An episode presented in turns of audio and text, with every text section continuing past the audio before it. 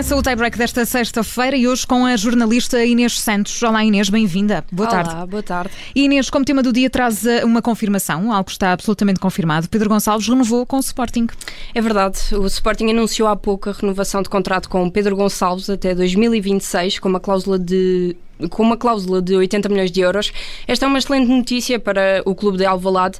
Só para termos uma ideia, Pote foi o melhor marcador da Liga a época passada, com 23 golos. É preciso recuar até à década de 90 para termos um jogador português a cumprir este feito. Foi Domingos Paciência na altura. Pedro Gonçalves é uma mais-valia para qualquer equipa e o Sporting sentiu muito a sua ausência na altura em que esteve lesionado, depois de ter estado em trabalhos pela seleção. Para além da qualidade técnica, o médio dá uma coisa coisa que por vezes tem faltado aos Leões: bom remate e frieza na finalização. E, e, é engraçado porque o Sporting fez a piada óbvia no Twitter, escreveu pote de ouro, assegurado até 2026. Portanto, esse é o, é o tema do dia, Inês. Exato. Passamos para a memória do dia. Vamos recuar até dia 12 de fevereiro de 1967, também relacionado aqui com o Sporting. É verdade, porque é a data que, que assinala a estreia de Vitor Damas na equipa principal do Sporting.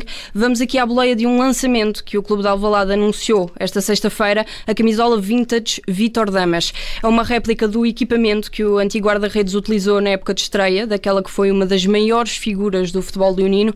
Com apenas 19 anos, Vitor Damas chegou à equipa principal do Sporting na época 1966-67. O guarda-redes começou em grande, na altura estreou-se num clássico contra o Futebol Clube do Porto, que acabou empatado a duas bolas.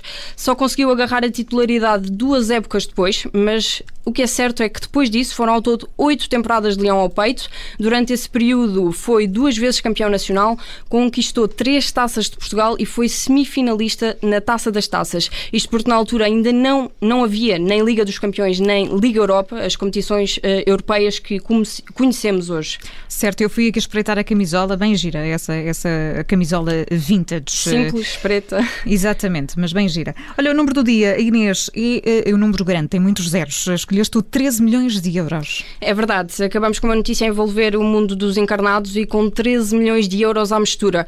Isto porque o Correio da Manhã avançou esta sexta-feira que a investigação à volta do Clube da Luz já inclui pelo menos 21 jogadores e a contratação de um treinador adjunto. A notícia propriamente dita avança que o Benfica pagou mais de 13 milhões de euros por jogadores a custo zero.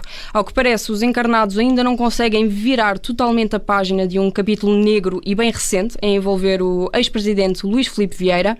São, contratos, são vários os contratos que as autoridades estão a investigar e em alguns casos casos, as comissões poderão ter passado pelos atletas que chegaram à luz a custo zero.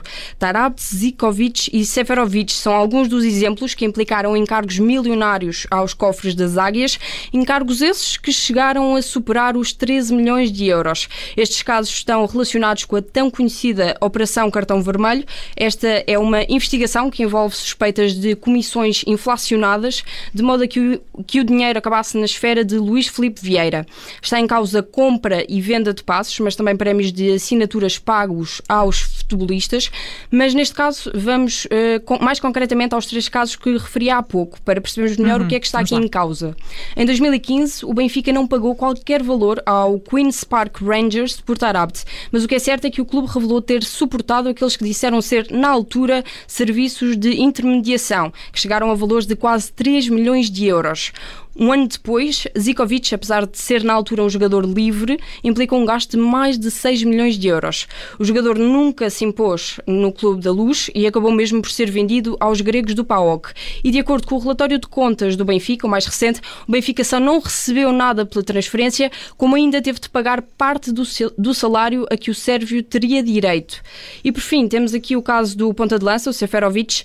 Em 2017 veio do campeonato alemão, depois de ter terminado o contrato com o Eintracht Frankfurt. O ponta de lança custou quase, eh, quase 4 milhões de euros. Isto são tudo contas que não batem certo e que estão agora a ser investigadas. E, portanto, é um caso que vamos continuar também a acompanhar eh, por aqui. É assim que termina o tie-break desta sexta-feira com a jornalista Inês Santos. Obrigada, Inês. Até já. Bom trabalho. Obrigada.